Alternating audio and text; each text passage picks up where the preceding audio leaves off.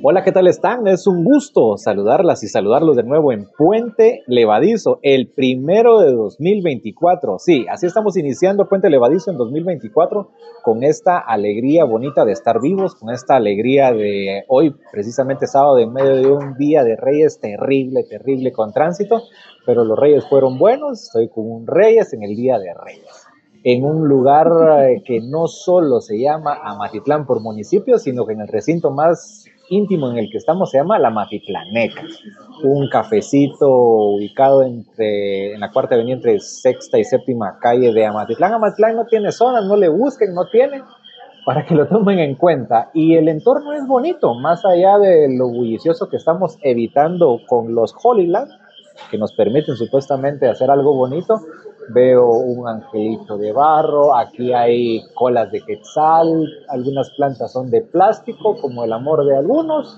y otras son naturaleza pura y va dando un entorno bonito. Entorno bonito para decirles a ustedes que tengan un excelente año, que su inicio de, actividad, no sé si usted está trabajando o está desempleado, sabe, a mí me dio un enero una vez sin trabajo a veces puede ser eh, estimulante porque uno dice, arranca el año y voy a conseguir trabajo. Después de 15 días sin nada, usted dice, demonios. Suele pasar, pero usted no desespere si no tiene trabajo, algo va a llegar. Y si tiene trabajo, aprécielo. Y si no le gusta su trabajo, cámbielo. Eh, estamos aquí para decirles a ustedes gracias en Puente Levadizo. Puente Levadizo tiene hoy un invitado especial.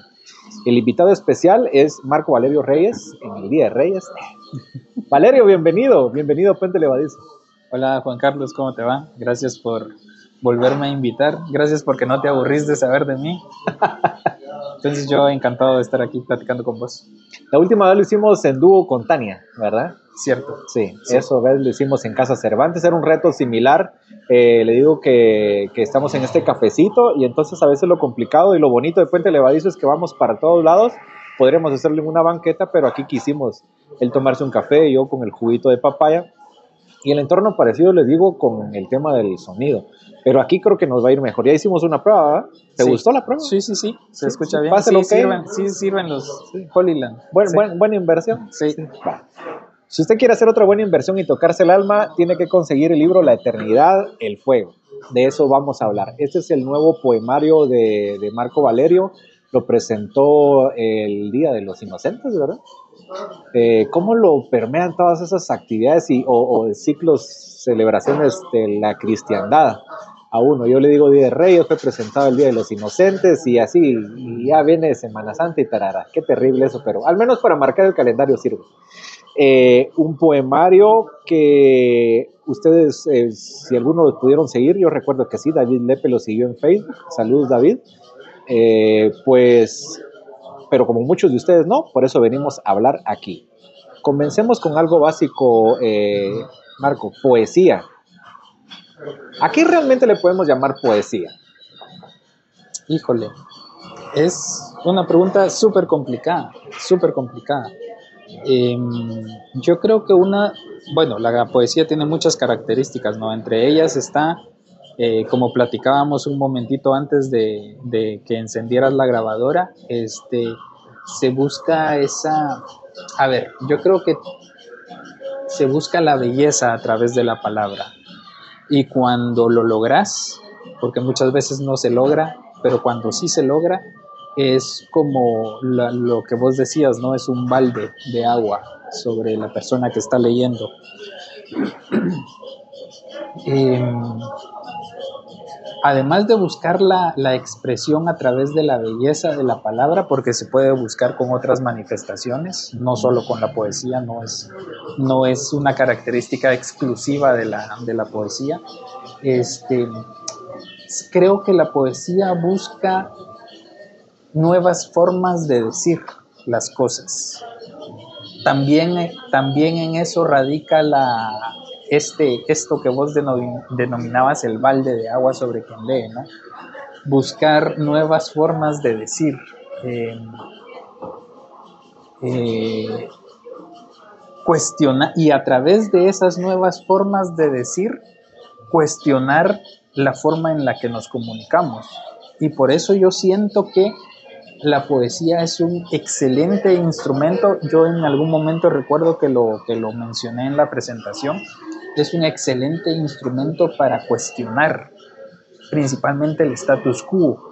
¿Y qué tiene que ver el status quo con la poesía? Tiene mucho que ver, de hecho tiene todo que ver, porque el, el, instrumento principal de la poesía es la palabra escrita.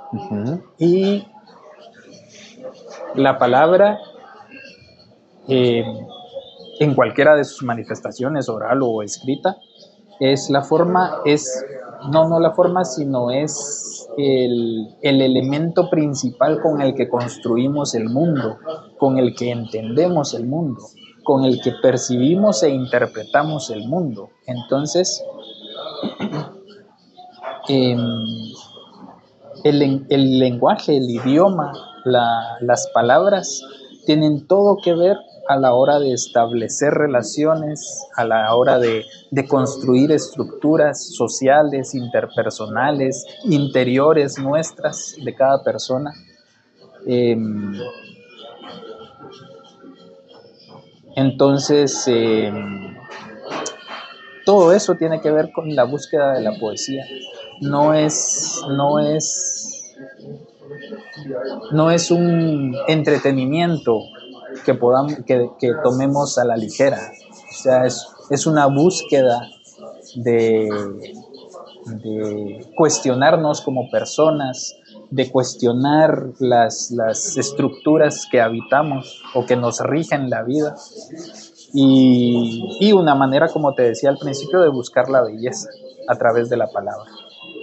Entonces, la belleza a través de la palabra y cuando yo veo el tema de lo de la palabra, tengo que pensar que la palabra es una herramienta de dominación. Claro. O sea, porque si con eso me construyo, con eso construyo, eh, veo cómo eh, voy armando una sociedad con, las palabras, eh, es una herramienta de dominación. De hecho, cuando se va uno al, al, lo, porque estamos con un papel, ah, les cuento un detalle con el, con el poemario de, de Valerio y vale la pena decirlo. Eh, Valerio tiene su, su, propia editorial, es Alambique, siempre va a haber un saludo para Alambique, muy, muy cariñoso, a mí me encanta lo que, cómo se siente Alambique, es que Alambique se siente por las manos. Si ustedes tienen la posibilidad, vayan por ahí a buscar un librito, ¿saben? ¿sabes dónde encontré un poemario? No sé si te lo había mencionado, es de Tania, pero es de, de Alambique en la casa, el Centro Cultural Mosaico. Ah, ¿cómo no? allí, allí, allí, décima calle entre cuarta y quinta avenida, más cerca de la cuarta que de la quinta, en la zona 1. Y ahí tienen varios libros a la venta y uno de ellos es un, no recuerdo el título, pero es uno y encaje. Es, y entonces les digo que, que tocar alambique es distinto porque es el, es el cartón, las, las portadas, si uno viene, los toca ya desde ahí, el poro que deja ese papel con, con, el tacto, con la yema de las manos, es, de los dedos, es distinto a este que estoy tocando, que no es que haya competencia, no es uno mejor que otro, las sensaciones son distintas. Eh, Valerio está publicando con la editorial Sion de Manuel Rodas de Quetzaltenango, una editorial eh, de Quetzaltenango de Shela. Un día tenemos que irnos a Shela, vos, echarnos unos cabros allá con el Manuel, da pena, bueno, agarramos Puri, ya no regresamos de Shela.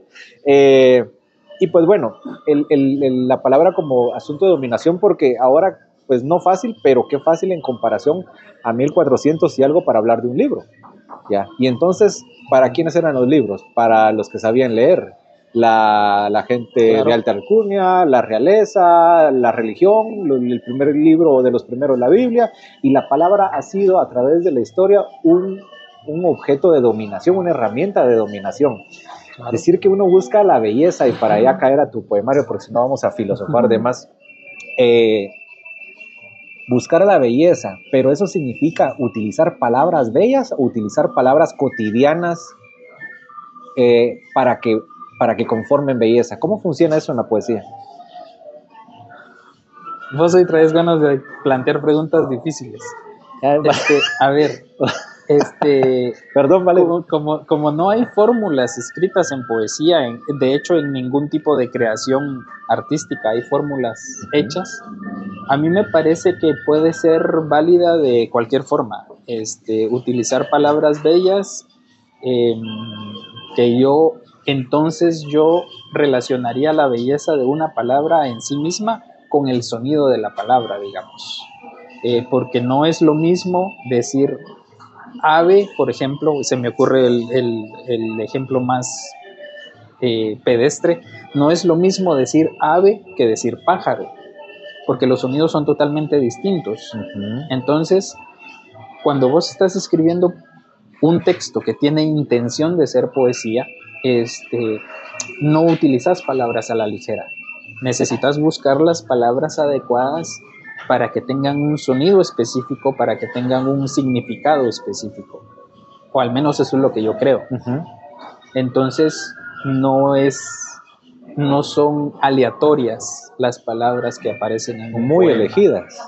Pero ¿qué pasa entonces en el momento en el que, eso lo digo también con, con desconocimiento, yo me imagino que quien tiene el deseo de escribir poesía está con una ebullición y estoy con el agua a 100 grados y, en ese momento me pongo a seleccionar palabras sabiendo que todo es una erupción de emociones. No.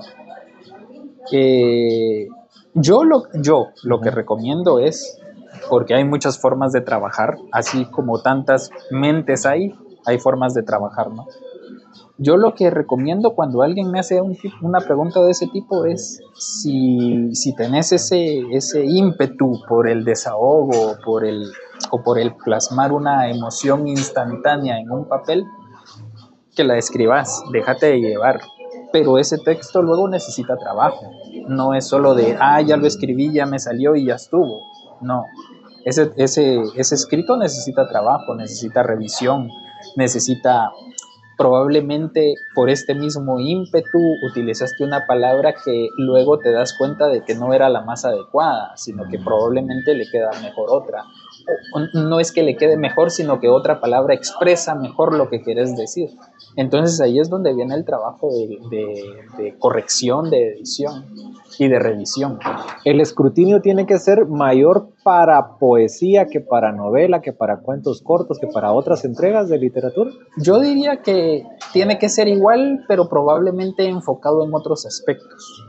Una belleza para comenzar, ¿verdad? Sí, porque cada texto tiene una intención diferente. O sea, un, cuento básicamente lo que busca es contarte una historia o un episodio, ¿no? Eh, la poesía lo que busca son otras cosas, depende de cada quien, cada persona que escriba pues tendrá una intención a la hora de escribir. Entonces, este, sí, no, no sé si tiene que ser, ¿qué palabra utilizaste mejor o más? Este, a la hora de revisar, pero pero sí tenés que tener clara cuál es tu intención. Es que es, que es lo mismo, no, nadie se expresa em, al azar. O sea, todo lo que decimos tiene una intención, o debería tener una intención. Este, de, ahí viene la, el famoso adagio que le atribuyen a la cultura china o japonesa, no estoy seguro, donde que dice este si el si lo que vas a decir es ¿cómo es? No recuerdo bien. No recuerdo. Si, si, lo que vas a decir es es más valioso que el silencio o, no es tan valioso como el silencio, algo así, entonces no lo digas. Por eso, porque hay que tener una intención, no, no, no, no tenés por qué expresarte a lo loco, azarosamente. Por lo menos no si vas a hacer literatura, porque ya después vemos que... Exacto. Fíjate que es, bien delicado, ¿no? tenés toda la razón. Si lo llevas a la vida de, en, el, en el diario vivir, vos lo ves con literatura porque son las palabras. Yo soy defensor de, o gustoso de las palabras por, por mi área, que es la comunicación. Aquí lo estamos ejerciendo con el podcast. De nuevo, usted, si no se recuerda, está escuchando un podcast que se llama Puente Levadizo.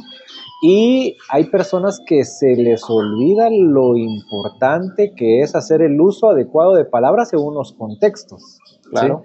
Aquí pareciera que estamos así como que medio formalones y toda la cosa, pero también nos da, respetamos la investidura, que estamos en una entrevista muy coloquial, pero estamos en ese contexto. Eh, en otros podremos ponernos más exquisitos. Pero hay personas que en su defensa dicen, es que yo no tengo filtro y se comportan igual. Y el problema es qué mensajes son los que yo quiero enviar. Si yo soy el papá de, o el la mamá o el hermano, o sea, según la jerarquía que yo ocupe, así tiene que ser el mensaje que yo tengo que dar. Y lo digo porque ahorita me viene a la mente las autoridades, ¿verdad vos? O sea, la mara de gobierno. Es terrible que piensen de que pueden decir todo lo que viene de su corazoncito cuando no es así. O es más, no debería ser así. Porque entiendo el corazoncito, pero cual poesía, cada discurso debería ser bien pulido. Porque dos o tres oraciones que digan van a ser las claves que van a llegar como mensaje. Pero estamos con, en los últimos años llenos de cada mamarracho, al menos en lo comunicacional, que no atienden ese detalle, ¿verdad? El tema de las palabras. Poesía, o oh, si a duras penas alguien quiere escribir, poesía es lo más difícil para escribir en, en, el rollo de la literatura. Ah, la chucha. Es que, es que eso depende de, cada persona. Va, te la voy a poner entonces de otra línea. Bueno, se llama, lo has dicho de que sí, efectivamente hay que leer un montón. Sí. Eh, para llegar al tema de lo de la poesía. Exponerme un poema no necesariamente lo tengo que entender para que me impresione. Es lo mismo que exponerme un cuadro. Voy al, voy al museo, busca, el, busca el mismo efecto. Sí, sí. Yo creo que tienen la misma búsqueda, solo que por diferentes medios. El cuadro busca, tiene, tiene las herramientas del cuadro, es la imagen, el color, eh, la armonía, eh, la armonía visual me refiero.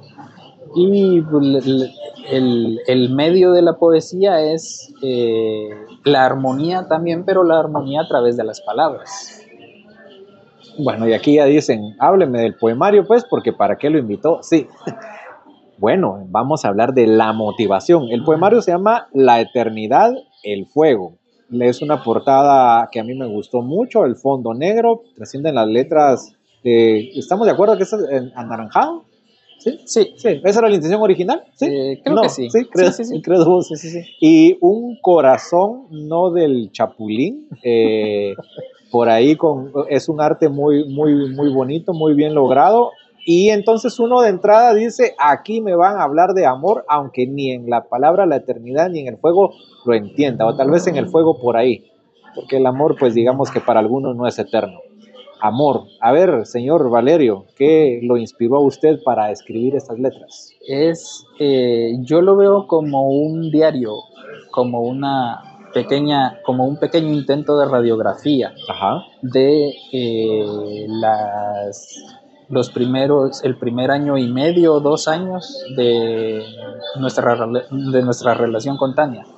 Y de hecho no, no hay mucho secreto, el libro está dedicado a Tania. Entonces venimos, cruzamos una, la primera hojita en negro, la segunda editorial, y se lee, para Tania Hernández, por tu acto valiente de quererme. Mm. ¿Tanto valor hace falta quererte vos? Sí. ¿Por qué? Porque el amor no es para cobardes. Sí, pues, por eso yo no amo. ¿Cuál es esa valentía que radica en el amor, que se esconde en el amor? Eh, porque, a ver, sí, una cosa, yo pienso en responsabilidad, pero tal vez sea muy cuadrado para el amor. ¿Por qué hay que ser valiente para amar? Es que no es fácil abrirte con otra persona. Ah. El amor implica aperturas, implica reconocerte, reconocer tus vulnerabilidades ante la otra persona. Si estamos hablando de una relación de dos, eh, una relación amorosa de dos personas. Este, entonces eso no es fácil. Eso no es fácil. Este, claro, en la medida que querés que esa relación funcione y sea honesta y etcétera, ¿no? Porque perfectamente podrías entablar una relación con alguien y, vos ser un muro, pero pues yo pienso que no va a tener mucho futuro esa relación. ¿Para que le invertís tiempo? Exacto. Entonces, una relación de ese tipo implica eh, para mí eso, eh, reconocerte vulnerable ante la otra persona, reconocerte sin máscaras ante la otra persona, que eso es muy discutible pues, pero, pero si hay una persona que te conoce bien o te conoce mejor, es esta persona con quien compartís la vida, ¿no? Y eso no es fácil, eso no es para cobardes reitero, ahora ya sé por qué no amo. Hay otro elemento interesante en esto, fue discutido, yo creo que intentaron, intentaron decirte, no Valerio, no tienes la razón, pero no tuvieron el valor de decirte, hermano, no comparto tu opinión.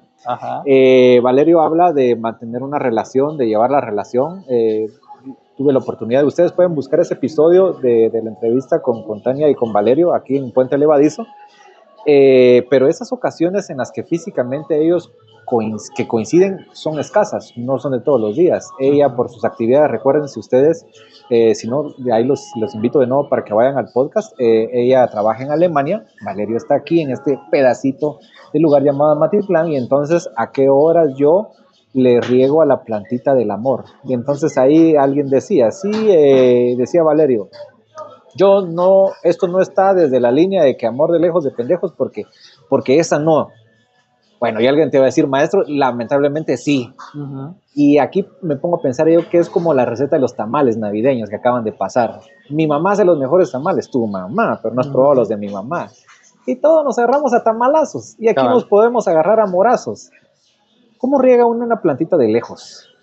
Eh, primero con voluntad, teniendo la voluntad de, que las cosas funcionen y, la voluntad de, de hacer lo correcto hacer lo correcto eh, es un proceso racional. Y entonces el amor eh, se piensa, se siente o cómo va la cosa? Eh, pues es una combinación, ¿no? Hay cuestiones que creo yo, pues, no sé, estoy hablando desde la ignorancia, nunca me he puesto a meditar sobre esto, pero creo que hay, hay cuestiones que brotan con espontaneidad, pero también hay, hay situaciones que vos decidís entonces, es, esas decisiones, pues las deberías tomar con plena conciencia del, caso. Y si ustedes se preguntan, oiga, pero, pero ¿cómo puede ser esa historia de amor tan bonita? La historia de amor está en el episodio anterior. ahí, ahí, ahí, Es que cuando la escuchen, Marco, sí, ojalá que vayan, eh, van a entender por qué esto perdura, van a entender por qué esto funciona.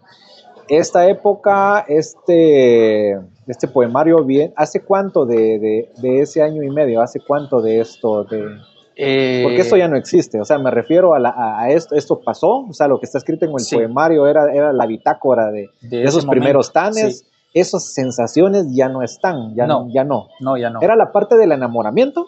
Sí. Aquí no había amor, amor como hoy. Eh, sí, era un amor un poco más alebrestado, digamos. Ah, caray, a ver, explícame eso. Sí, es, es, es, es esa fase. Bueno, estoy hablando desde la ignorancia. Sigo hablando desde, el amor. O en el camino de verdad. Eh, tenés una etapa como de entusiasmo, ¿no? Hay una, hay una primera etapa en la que pareces eh, niño con juguete nuevo. Este, y, y se te alborota todo el organismo. Pero luego, conforme pasa el tiempo, pienso yo que, todas estas emociones y todo este alboroto se va sentando y va ya tomando una calma, un, una reflexión, un decir, bueno, aquí es donde soy feliz, aquí es donde me siento bien, aquí es donde quiero estar. y, pues todo eso ya, ya va... Eh, ya va generando otro tipo de sensación pienso. ¿Madurando, como se diría? Sí, sí, pienso que pues, sí puede aplicar el término. Relación amorosa de dos personas. Eso en una cuestión muy práctica me hace pensar que hay sintonía. O sea, eso no te lo imaginaste vos, vos en tu capacidad imaginativa no pensaste que le caías bien a ella y, y no inventaste algo, existe. Eso es lo bonito, o sea, recaigo en eso que existe. Sí, ¿por qué? Porque a mí me ha pasado todo lo contrario. O sea, estás hablando de, abrir el corazón, ¿verdad vos? Y, lo reflexionaba cabal con una amiga, eh, me decía, mire, pues usted está bien, pero ya no vuelva a hacer esto. ¿Qué hago yo? Fantasear, yo soy, pero para inventarme las verdad vos. Y entonces, me, o sea, mis, mis intentonas amorosas no han funcionado porque no he construido sobre cosas reales, ¿ya? y, y, mucho menos encontrar esa sintonía. O sea, entonces vos has encontrado reciprocidad. Pero pareciera como aquellas películas de que lo más difícil era venir a encontrar a alguien y lo más difícil era que te diga que sí y lo más difícil es de que se empaten y de aquí en adelante lo más difícil será mantener la relación. Eh, voy a votar todo eso y voy al inicio. ¿Para qué quiere uno una relación? ¿Para qué quiere uno encontrarse eh, una relación amorosa con alguien? ¿Qué te aporta? Ni idea. Este, a ver, a mí lo que me aporta es estabilidad emocional. Principalmente eso. ¿Crees que eso llega por un asunto de años? Vos y yo hoy estábamos hablando. ¿Tenemos problema de hablar con los años? Pues si no, no lo toco. No, no, no. No, no, no. Hablamos con, con, Marco que somos modelo 78. Y entonces eh, ya pasamos la crisis de los 40 hace casi 5 o 6. ¿Eso viene por ahí? ¿Crees que eso también influye? Avanzamos en años, vemos las eh, cosas de manera distinta. Ah, sí, definitivamente. En mi caso, al menos sí. Sí, yo afortunadamente no soy la misma persona que era hace 20 años ni hace 10. Entonces sí, yo ahora ya, ya veo la vida desde otra perspectiva, ya entiendo otras cosas, ya busco otras cosas. Y por ejemplo, eh, cuando yo tenía 20 años, mi prioridad era eh, la búsqueda, las emociones fuertes, etc. En cambio, a estas alturas de mi vida, mi prioridad es la paz emocional y mental. Tania hace un aporte a eso. Vos ah, haces un aporte a la vida de ella, me Espero, espero. Espero porque sería muy triste si no. Sí, verdad. Vos, bueno, al final de tantas, como no hay medidores cuando uno está con la persona o, mantiene la relación de lejos, eh, lo del amor sigue siendo un salto al vacío, un salto de fe. Yo diría que sí. Yo diría que sí. Es, es arriesgado. Es, sí hay que tener esta dosis de atrevimiento. Hay que tener esta dosis de valentía. El atrevimiento requiere valentía. Eh, también requiere cierta dosis de sensatez, porque la valentía eh, sin sensatez es mm, a veces puede caer en lo tonto, ¿no? O sea, hay que ser, hay que ser valiente, pero no tanto, decía mi papá. Entonces, sí está bien tener valentía, pero también saber a dónde dirigirse esa valentía. Voy a responder a una balacera con mis pistolitas de dedos. piu, piu.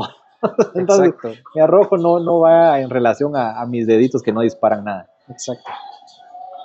Bueno, y entonces ustedes dirán, ¿y a qué hora nos lee algo bonito? Sí, Valerio nos va a compartir algo bonito de esto. Se nos fue rápido este tiempecito. Vamos, si estás de acuerdo, podemos, no querés sonar la campanita, ¿verdad? No. puedo, puedo, puedo, puedo. Ah, es que qué bonito. ¿Saben qué? ¿Por qué pienso yo que Valerio tiene un asunto con la campanita? Tal vez lo relaciona como que, no sé, uno abusa demasiado de las personas. Yo sé que trabajan aquí y, no son necesariamente sirvientes, son trabajadores, tan trabajadores como uno. Pero aquí en ese lugar, la Matitlaneca tiene un sistema como tal vez porque hay mucha bulla en los carros, tal vez es por eso, y queriendo hacer una apología. Allá al fondo hay una pila, no sé si lo vieron, entonces está trabajando todo el mundo, y hay una campanita para llamar la atención y que nos vengan a pedir algo. No quedes, pero la voy a poner. Es que es muy, va a enriquecer al audio. Eh, ¿Querés un cafecito? ¿O nos tomamos algo para la segunda parte? Sí, gracias. ¿Sí? ¿Sí? Bueno.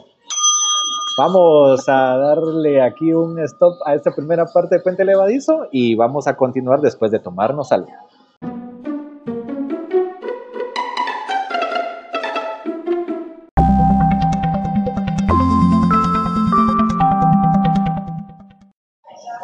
Continuamos en Puente Levadizo. Yo no sé si ustedes logran escuchar esa cumbia al fondo. Es un cumbión loco, ¿verdad vos? Sí.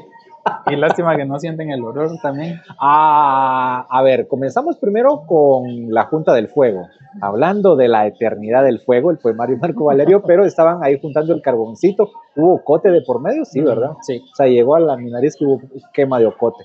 Es que ahora ya no usan ocote, ahora aquellas cositas líquidas y unos botecitos rosados. Eche un montón y agarre fuego cuando quiera. Eh, pero hubo ocote aquí, juntaron el, el carboncito, llegó el humito. No, no, no, ah, bien se nos pegó un poquito, pero bueno. Eh, y hay carne, ¿verdad? Digo yo.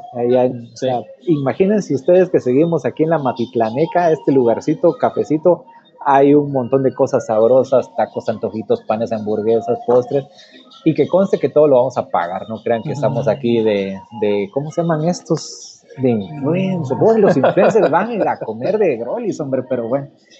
Tengo un cuate ahí que también lo voy a entrevistar, le voy a preguntar eso. Mire, usted le regalaron una su tele, le voy a decir. Salió la otra vez haciendo un video con, en, una tienda de electrodomésticos, que por cierto abrieron una de esas en las que él está trabajando en, imagen, aquí en Amatitlán. Continuamos en Puente Levadizo en esta segunda parte con Marco Valerio Reyes, en el Día de Reyes, hablando de su poemario, poemario inspirado en el amor, poemario, poemario que es eh, pues la bitácora de cómo fueron esos primeros eh, pasos que daba el corazón vibrante de él por Tania, en esa reciprocidad bonita que encontraron y, lo dejamos todo muy bonito, que es la poesía, nos subimos en la nube y estamos elevados hablando del amor. Pero el amor también va a tener su parte de aterrizaje, su parte de, de, eso le funciona a Marco y a Tania.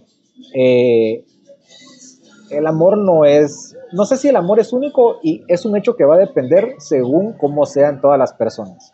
No va a ser lo mismo con una pareja de veinteañeros que hoy digan yo amo a tal a sus 20 años. Yo le diría, ay, bueno, a usted le hacen falta 20 para saber primero qué es la vida y después cuénteme qué es el amor. ¿Crees vos que es muy injusto prejuzgar el amor incluso por edad? No. Oh, perdón, sí. Sí. Sí, sí, es injusto. Sí, sí, es injusto. Porque porque los seres humanos somos, si, somos, si algo nos caracteriza es la diversidad. Y, no solo la diversidad entre, entre seres, entre personas diferentes, sino aún la diversidad con, con nosotros mismos. Entonces, eh, pues yo, ya lo platicábamos hace un rato, yo no veo la vida como la veía hace 10, 15, 20 años, nadie lo hace. Eh, entonces, eh, yo no puedo ponerme a juzgar, digamos, este, qué tal, qué tal situación o qué tal manifestación o qué tal momento que una persona está viviendo, eso no es amor. Este, otra cosa que también tiene mucho que ver, creo yo, yo no sé si vos te has dado cuenta, yo alguna vez lo he pensado, es que qué jodida nos dio, puedo utilizar el término jodido. Pues ya lo usaste. Ah, Aquí no hay qué jodida la que nos dio las, la persona que nos convenció de que todo tiene que ser o para siempre o nunca. Entonces, hemos aprendido. Pero, el poemario se llama La Eternidad. Sí, sí, sí. sí. Sí y tiene una intención. Ah, después me la contas. ¿O la quieres contar de una vez para no, termino la idea y luego platicamos. Nos pues, jodieron con eso. Sí, nos jodieron porque, porque nos, nos, nos convencieron de que el amor tiene que ser para siempre, si no, no es amor. Entonces, no, no tiene por qué ser así. ¿Y por qué no tiene por qué ser así? Porque somos seres humanos y los seres humanos somos imperfectos y somos finitos y somos efímeros. Entonces, ¿a cuenta de qué un ser humano imperfecto, finito y efímero va a, eh, va a generar o a propiciar algo eterno? Eso no puede ser. Entonces. Como sentirse un Dios. Claro, claro. Este, y ese es otro tema yo, y no lo voy a tocar, pero cuando alguien me dice, es que Dios lo que quiere de nosotros es esto, yo desconfío de esa, de esa persona, porque, porque Dios, si existe Dios, es perfecto e infinito y eterno. Y yo, con mis capacidades de ser humano, no soy capaz de alcanzar esa perfección, ni de entender esa perfección, ni esa eh, infinitud, ni esa eternidad. Entonces, este, bueno, ese es otro tema. Ese es otro tema. pero ya, ya alguien, alguien puede decir, y por supuesto que es absolutamente respetable, alguien puede decir, bueno, pero es que ahí están las sagradas escrituras y ahí es lo que, ahí está plasmado lo que Dios quiere de nosotros. Las palabras. ese es otro tema. A las palabras, pero después podemos ver el origen y quién las Ajá. escribió, si de verdad que sí, no. Exacto. Es un tema de que Sí. no nos van a dejar pasar para rezado vos, hombre. ya viene el rezado aquí en Amatitlán. y- Sí, como, como dicen ahora las patojas y los patojos, este, espero que no me funen. Ah, cabal. Ah, Este, no, este pero. es puente levadizo y aquí, aquí el que no le gusta que lo invito yo y después hablamos del colocho. Este, entonces, entonces, la- bueno, la idea es que yo creo que el amor no tiene por qué ser eterno para ser verdadero. Puede ser verdadero, pero puede ser efímero. O puede ser pasajero, ¿no? Y con pasajero me refiero a puede durar seis meses o puede durar 40 años, que igual, aunque dure 40 años, igual sigue siendo efímero, porque va a llegar a un fin, ¿no? Entonces, a tu pregunta original, que creo que ya la olvidé, este, no, las personas experimentamos el amor de muchas maneras, este, vivimos el amor de muchas maneras y probablemente algo que funcione para vos no, puede, no, no, no tiene por qué funcionar para mí. Es que esa es la palabra adecuada, no tiene por qué. Ajá. O sea, es que no tiene, de Exacto. entrada no tiene. O sea, somos distintos. Así como no hay fórmulas para la poesía, no hay fórmulas para el amor. Claro que hay algunas cuestiones que sí eh, eh, lo alimentan y lo fortalecen, digamos, por ejemplo, una comunicación adecuada, etcétera, ¿no? Pero las formas en las que vivimos el amor son completamente diferentes de una persona a otra. A lo que sí hay que prestarle atención y es algo que estábamos hablando en lo que nos traían el, el cafecito. ¿Licuado de qué pediste vos? Sandía. Sandía. Está muy rico, por cierto. Ah, es que a vos se te sale lo tropical, fíjate, lo, lo amatitlaneco. No, yo sé que se le cayó como, como gotita de hielo a Mario, pero era solo para ver tus reflejos. Eh, está bien lo de las formas, pero uno creo que también es justo que identifique eh, que así como las palabras sirven para ejercer poder, dominio, el amor también, o el amor mal utilizado, o las emociones mal trabajadas en alguien, a lo que le puede llamar amor, puede funcionar para dominar a alguien y eso ya se iría en las famosas relaciones desiguales. Ahí no puede haber amor si yo, si alguien es mi gata y yo soy tu no sé qué, o sea, y no hablo de género ni nada, o sea, voy por lo mismo, en las palabras las expreso con amor, ¿ya? Pero, pero ¿qué tal esa manera de que yo soy el amor porque te pego, yo soy tu amor porque te dejo en visto cinco días y hasta después regresada y yo te voy a volver a escribir? Eso no puede ser amor, vos. Sí, pero este, entonces mm, ahí entran las capacidades individuales. El, ese clic, porque no tengo otra forma ahorita en este instante de, de denominarlo, de que ahí esa persona es la que se tiene que dar cuenta. O sea, yo no puedo... eh, a ver, te voy a poner un ejemplo muy tonto, muy Sí, sí. pedestre. Si hubiera una pareja discutiendo, una pareja de novios discutiendo a la par nuestra, este, yo no voy a llegar y a decirles, este, miren mucha, eh, eso no es amor, lo que tienen ustedes. Ya, ya. Pues ya. su primera reacción va a ser mandarme al carajo, por supuesto. Sí, te va y, bien. y- y con toda la razón del mundo, claro. Pues sí. Sí, si me mandan al carajo, me, debería sentirme afortunado. Sí, sí. Este, pero entonces ahí ya entra la capacidad individual de cuestionar, de, de decir, eh, ¿es esto lo que busco? ¿Es esto lo que quiero? ¿Es esto lo que funciona? Que yo sé que es muy difícil, pues, y, y por supuesto que no soy ni psicólogo ni nada para que se le parezca. Estoy hablando únicamente a partir de mi experiencia y de lo poco que yo entiendo de la vida que, que sí, efectivamente, como vos decís, eso no es amor, pues no, no es amor.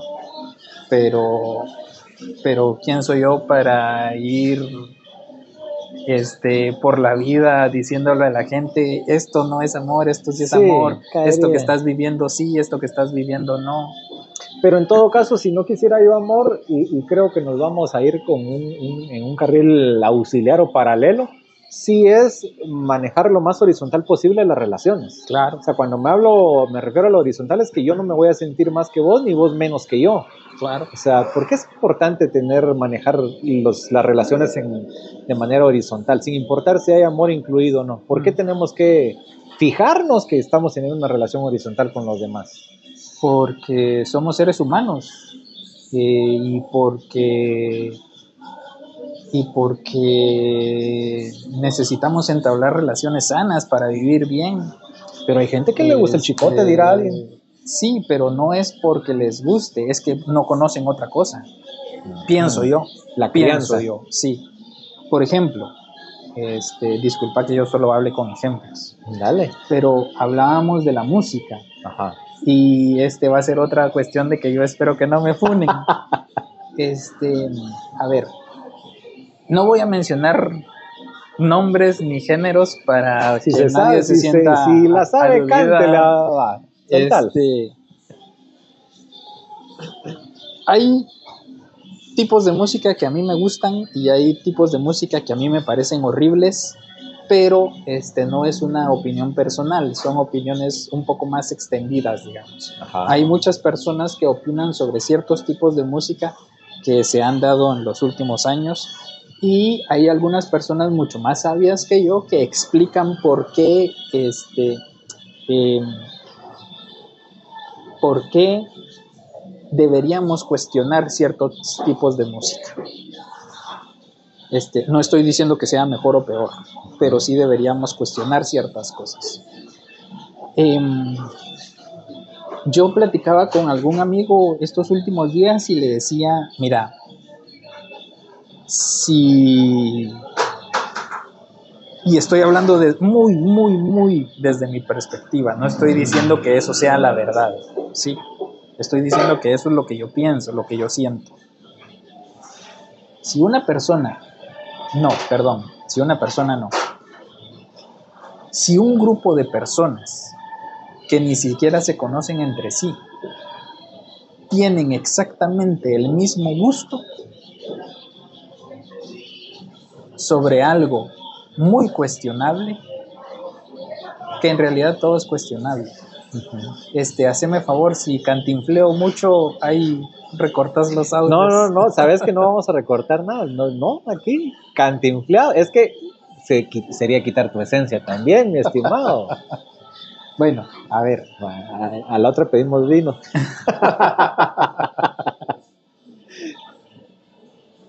en a ver, ya sé. Yo digo esto porque creo que la música y todo el arte, la literatura, la poesía, eh, lleva implícito una búsqueda de disfrute estético. O sea, algo te tiene que parecer bonito, dicho de una forma muy simple.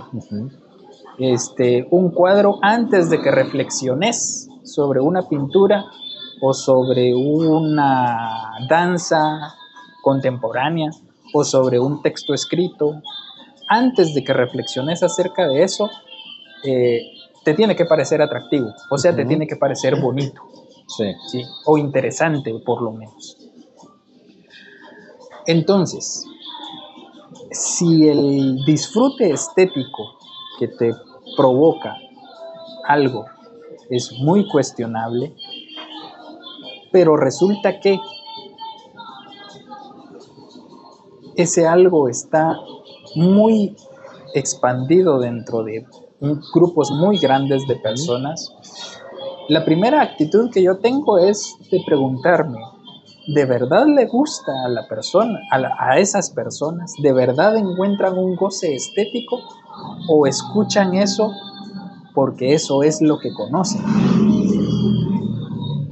Entonces, sin poder responderme esa pregunta porque pues tendría necesitaría preguntarle la opinión a todas las personas. Entonces yo lo que pienso es que cada quien dará una respuesta propia, pero yo sí creo que en muchos casos es esa la situación, que una persona escucha algo no porque de verdad encuentre un goce estético en eso, sino que es con lo que está eh, familiarizado. Y eso es lo que escucha en todos lados, entonces eso es lo que termina escuchando esa persona. Em, entonces, lo que yo creo que lo que hay que hacer, porque está también esta discusión, ¿no? De que si eh, como padres, madres, encargadas, encargados, deberíamos estar de acuerdo en que nuestras hijas, hijos, este, etcétera, escuchen cualquier cosa o no. Este, que es un tema muy amplio y, que tiene muchas respuestas, por supuesto. Yo diría que es muy relativo, por, y, me voy, y me voy a explicar. Eh, hay géneros de música señalados eh, de que tienen las letras, tienen letras muy violentas, em, de corte erótico o de corte amoroso, pero son letras violentas. Entonces, pero no es lo mismo, no es lo mismo que una canción de ese tipo la escuche una una amiga mía feminista, por ejemplo, que me ha dicho, es que yo escucho ese tipo de música porque me gusta el ritmo, pero yo entiendo lo que está diciendo la letra y sé que la vida no funciona como la letra dice. Entonces esta persona filtra esa información. Pero ¿qué sucede con una niña, digamos? Yo tuve la oportunidad de trabajar en una institución que, apoya a, a adolescentes niñas, niños, adolescentes en, que viven en, zonas abandonadas del país, donde hay mucha violencia de todo tipo, este, física, psicológica, económica, sexual. ¿Qué sucede si esa misma eh, expresión musical la escucha una niña de 11, 12 años, que vive en un medio violento, incluida la violencia sexual? Y está siendo bombardeada con estos mensajes también violentos en la de música. Para mí no es la misma situación, porque una persona puede filtrar esa, la información que recibe y la otra probable, lo más seguro es que no lo haga. No solo no lo hace, la están programando con eso. Exacto. Y, eso viene a, la... O sea, ahí me estás respondiendo con eso a lo que que te había propuesto al inicio. Entonces, es que les gusta que les den chipote, no es que les guste. No. Es, un, es el resultado de toda una programación, de todo un contexto socioeconómico, incluso donde esté enclavada una montaña, la ciudad o lo que sea. Toda esa es la construcción que va a tener una persona y por eso lo importante del uso de las palabras, de lo que consume, de, decir que si alguien es que no me gusta tal género porque ahí dicen que las mujeres hacen esto, o incluso las canciones setentonas románticas, es, que, es que le está diciendo de que, se somete, que es esto y el otro, es que son canciones de amor. El tema ni siquiera pasa por el amor, el tema pasa por lo delicado de la programación cuando no hay quien filtre a esas edades. Y los filtros los tienen que poner los mayores. Y si no hay, ya, ya es, entonces lo que me estás diciendo para no perderme, eso es lo que en algún momento fomenta que las personas crezcan vulnerables para tener relaciones no horizontales. Con ideas equivocadas. Sí. Y al crecer uno con ideas equivocadas ya no ve, voy a utilizar el término de la canción aquella, ya no ve si es gavilán o paloma. Exacto. Exacto. A eso quiero llegar. Ah, qué cosa más terrible. Es que, es que vivimos en una sociedad que nos ha enseñado que, que que todas las relaciones interpersonales, incluidas las amorosas, son violentas, tienen que ser violentas. Entonces, siempre buscamos someter a la otra persona, siempre buscamos entablar relaciones de poder. Entonces, ahí es donde, ahí es donde surge un montón de problemas. Y aquí con el pretexto del amor. Ahora sí, ¿por qué la eternidad si no puede ser eh, eh, amor eterno, como diría otra canción? ¿Por qué la eternidad, el fuego? Porque, porque no es una eternidad literal. Ah, ya. Es una idea de, es una idea de tiempo. Entonces, eh, al no ser una, un término literal, es una palabra utilizada para generar una sensación en quien la lee. No es, a ver, es que esto no es un libro de instrucciones, es un libro que tiene textos que buscan eh, sugerir algo, sugerir emociones, sugerir ideas, sugerir eh, sensaciones. Entonces, pues no, no necesariamente hay que tomar al pie de la letra o interpretar literalmente lo que se dice, sino hay que buscar, hay que pensar en lo que, o hay que dejarnos llevar por lo que las palabras sugieren, o incitan, o, o proponen, ¿no? Entonces cuando, sí, vos con toda la razón del mundo me decías, el libro utiliza el término eternidad, cuando nada humano es eterno, decía yo, y tenés toda la razón al hacer esa observación. Pero te digo, no, no, es un, no, es un, no es un significado literal de la eternidad, sino que es una sensación que el término de, que referido al tiempo nos eh, propone o le sugiere a la persona que está leyendo. En cuestiones de forma, eh, todos estos textos son 38, porque no es un tema de número de páginas, es 38 textos. Sí. Algunos de varias líneas. ¡Wow! O sea, no me voy a comprometer a venir a leerlos, pero solo leo la palabra michatoe y vos no querés dejar al terruño. Este. Qué cosa terrible. Algún día te van a exorcizar de esto, Valerio, por favor. Eh, estos, e, esto fue un irte encontrando vos tus sentimientos acerca de, lo que ibas sintiendo con Tania, la el, feedback o retroalimentación que tenías con ella. ¿Dónde están los originales de todo esto? ¿Esos están en una compu? ¿Estuvieron en una servilleta? ¿Estuvieron en un papel? ¿Cómo fueron fluyendo en, los poemas? En una computadora. ¿Así? Tania hacía en la... Eh, y, y, tenía razón, yo había omitido esa, esa parte eh, yo dije que en algún momento de la presentación, que fue el 28 de diciembre, eh, que me reprochaba no recordar cuál había sido el primer texto escrito. Ajá. Este, y Tania, en una, en una ocasión que participó, dijo con toda la razón que el primer texto que yo le había escrito a ella había sido en una servilleta de papel el día que nos conocimos en persona. El día que nos conocimos en persona. Ajá porque nuestra relación empezó por internet, ¿no? Por redes sociales.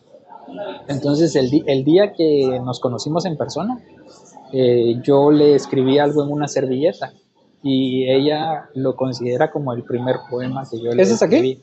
No, no, no, no está ahí. Hay un texto que hace referencia a eso que escribí en la servilleta, pero no, no está aquí. ¿La servilleta existe? Sí, ella la tiene guardada. Clara. Vos es, es pero, pero, mira, pues, eso Obviamente es un, es un gesto de amor.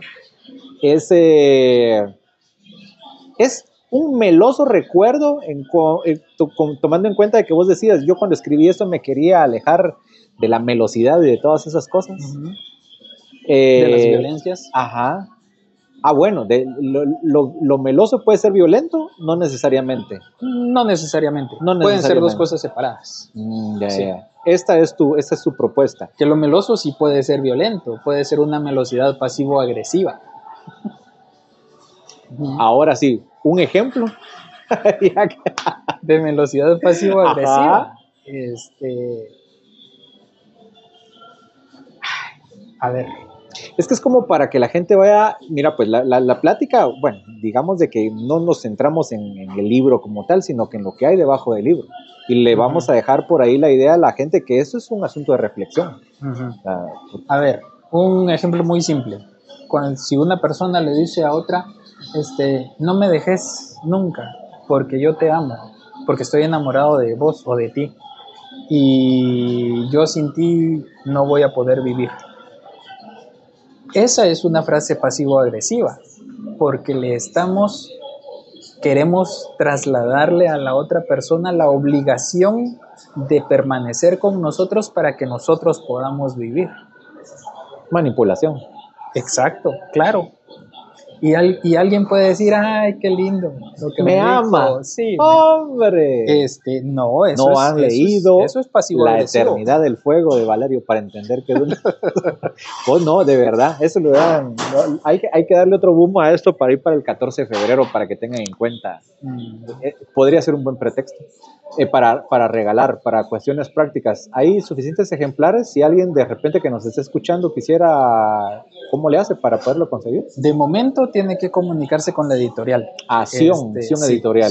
Se los Están de, en- deletreos con S, S, I, O, N. Sion Editorial. Están en Instagram, en Facebook, Ujú. no sé en dónde más. En Instagram y en Facebook los he visto. También creo que están en Twitter, pero Ah, así pues, pueden googlear. Yo no uso Sion- Twitter, por eso no me he dado cuenta. Ah, está bien, hay cloacas que no hace falta abrir. Eh, búsquenlo por allí entonces, ahí está la, la posibilidad, no se lo van a perder. No se lo, no, o sea, si se, obviamente si no lo tienen se lo van a perder. Yo lo que digo que no se pierdan la posibilidad de exponerse las ideas. Yo no puedo hablar mucho del libro porque no lo he leído, recién hoy nos juntamos con Valerio, eh, yo no había, no logré venir y en una parte no logré, ya le expliqué el que tampoco quise porque tengo esa a veces animadversión y problema con estar con más gente. Eh, entonces no vine, no puedo hablar del libro, apenas lo estoy explorando.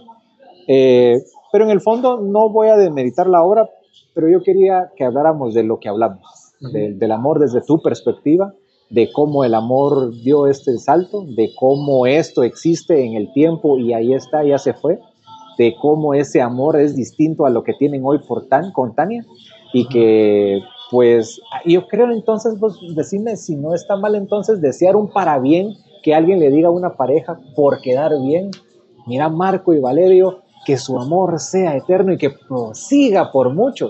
¿Qué sé yo si te estoy haciendo más grande la sentencia? Yo no quiero ni estar ahí.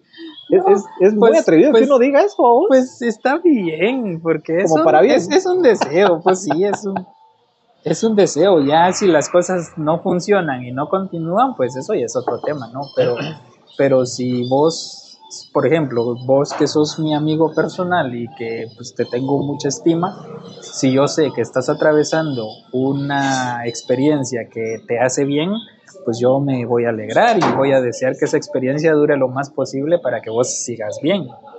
Pero pues eso ya es independiente a lo que efectivamente dure la experiencia. Puede terminar mañana o puede terminar dentro de 20 años. ¿no? Sí, es parte. El amor es parte, aunque uno viene y lo trabaja y todo, tiene todavía, creo yo, una arista de mucho de lo que uno no controla. Claro. Creo yo, más Claro. allá de lo que uno puede hacer. Eh, una de las rapiditas, ¿por qué Sion? Porque me gusta mucho el trabajo que hace Sion. Bueno, todo, todas las personas que estén involucradas, ¿no? Pero la cara visible de Sion es Manuel, Manuel Ajá. Rodas. Entonces me gusta mucho el trabajo que hace. Este, creo que ¿El, el trabajo físico o el trabajo intelectual? ambas, Ya. ambas. Este, el libro como objeto me gusta mucho. Este, y pues lo que ya hemos platicado, ¿no? El Todo el hecho de, de animarse a tener un proyecto de esa índole eh, cuando vivimos en un lugar donde nos quieren convencer de que la gente no lee. Yo no sé si ya platicamos de eso, pero yo eh, este discurso es muy común. Este, en Guatemala la gente no lee. Yo creo que eso no es tan cierto. Yo creo que sí leemos más de lo que creemos que leemos o de lo que nos quieren convencer de que leamos, de que leemos. Pero igual, aunque leamos más de lo que la gente dice, creo que igual sigue siendo un, un trabajo heroico este, hacer libros en un lugar como el nuestro. En la presentación decía Manuel que, que ya se acabó en Guatemala el, el papel para hacer libros, imagínate. Este, yo no sé si eso es una cuestión gubernamental o, o a quién le corresponde, pero si está esa situación significa que alguien no está haciendo su trabajo o alguien no tiene no está haciendo lo que tiene que hacer. Porque el, el papel Ajá, físico. Sí, se, acabó, el papel, sí. O sea, si una editorial ahorita quiere hacer algo, no este, puede. pues tendrá que buscar otras opciones, pero el papel apto, eh, idóneo, digamos, para este tipo de libros, este, pues según Manuel, está agotado. Ah, la madre. A mí no me consta, ¿eh? Eso lo dijo él. Sí, eh, bueno, Sí. Entonces está, es- según entendí, están esperando a que entre la próxima administración para que ya vuelva a haber papel. Mm, qué cosa terrible. Sí. Pues bueno, eh, a diferencia de la presentación que hiciste, como te digo, no ahondamos tanto en el libro como tal. Eh, a vos te, te abundaron, eh, te decían, pero ¿cuál es tu favorito? ¿Pero cuál es? Pues qué incómodo también. O sea, no lo digo por la organización, a mí me gustó, eh, pues muy bonito, pero en el momento de que estás con el micrófono en una mano y espérenme, pero estás las dos para buscar un poema ahí. Y de ahí la otra mano con el vinagre. Y, bueno, en fin. ¿Tenés un favorito de los 38? Para, Eh, para dejarle ahí el dulcito a la gente antes de irnos. Favorito tal cual, pienso que no, pero creo que hay algunos que me, me comunican un poco más que ¿Así? otros. Por ejemplo, si me permitís que comparta Por favor, uno, compartirnos Voy a hacer- para, para voy que a se queden picaditas y picaditos. Sí, interesante. Me gusta lo del papel. Si usted eh, no es la hoja convencional, no sé si tiene un nombre ese tipo de papel, pero a mí me gusta porque ese eh, color como amarillento le da un descanso a la vista. Como cuando ustedes le bajan el brillo a la pantalla del celular. Esa es la gracia de este papel y por eso es rico leerlo. exacto, sí. Eh, voy a leer este que es el número 24. Los poemas no tienen nombre, sino que están enumerados. ¿Por qué? Porque fue lo que se me hizo más fácil. Es complicado titular un poema. ¿Lo has hecho Eh, antes? Sí, sí, sí. ¿Es complicado? Eh, puede, puede complicarse, pero normalmente a mí me sale con relativa naturalidad. Cuando uno escribe una nota periodística, lo primero que tiene que escribir es el titular, porque supuestamente reporteaste tanto y entendiste todo de que en una línea con cuatro palabras, si no es que tres o lo que sea, puedes escribir el titular y a partir de ahí escribís el resto de la nota. ¿Así ocurre con un poema? ¿O primero lo escribís y después buscas cómo lo, qué nombre le pones? Pues cada quien tiene su forma de trabajar. A mí me ocurre que primero escribo el texto y luego lo nombro. Ah, ya, ya. Sí, Bueno, este es el número 24. 24. Dice, te escribo amor, no para que recuerdes mi cauce, sino para que nunca olvides el huracán en tu voz. Estas líneas no tienen un gato en el jardín, llevan un hilo atado al dedo para que tengas siempre presentes tus manos invencibles. Te escribo esta carta con tinta profunda, amor, intentando construir la sintaxis perfecta para tu cintura perfecta, buscando que me bese el ritual de tu libertad. Ah, cabrón, va. Detallito. Este se lo escribiste en un messenger o lo que sea, Tania. Esto que acabas de leer. Sí, Sí. Eh, no sé si, bueno, me imagino otra vez, la respuesta va a ser que es un asunto de cada poeta. Eh, la manera de, ahí la, la tratás de vos o de tú, es de vos, ¿verdad? Eso, eso denota complicidad, que ya estás en la complicidad de alguien. Sí, fíjate que precisamente ese texto tiene la característica que alguien podría decir, pero eso es un error. Eh, en que en un, en un momento trato de tú, porque digo, no para que recuerdes mi cauce, e inmediatamente después di- está escrito, sino para que nunca olvides el huracán en tu voz. Este, alguien podría señalarlo de error y puede ser que tenga razón, pero como te digo, las palabras no se usan eh, inofensivamente, Mm. tienen una intención y yo lo hice por una cuestión exclusivamente sonora. Me sonaba mejor así, utilizar recuerdes y no recordes, Ah, pero es una cuestión personal de oído, nada más. Ya, ya, ya. No es como, bueno, obviamente alguna vez me he manejado, chateado, escrito con alguien por ahí. Mano, a mí no me sale una de esas, hombre. O sea, lo más cercano le voy a preguntar cómo está el Michi y, no hablarle de, de que no hay gatos. Bueno, sí, qué cosa. Y así son, o sea, esos puras, esa- yo quiero que les quede claro, esas, esos 38 poemas son cosas lindas que vos venís y te nació y les escribiste. Eh, de este, ¿te recordás cómo reaccionó? O ella solo te puso un emoji, qué, qué boni, y vos me pasé 24 horas, no dormí, no vi mi episodio de Betty la Fea por tal de escribir esto y esto me dice solo gracias.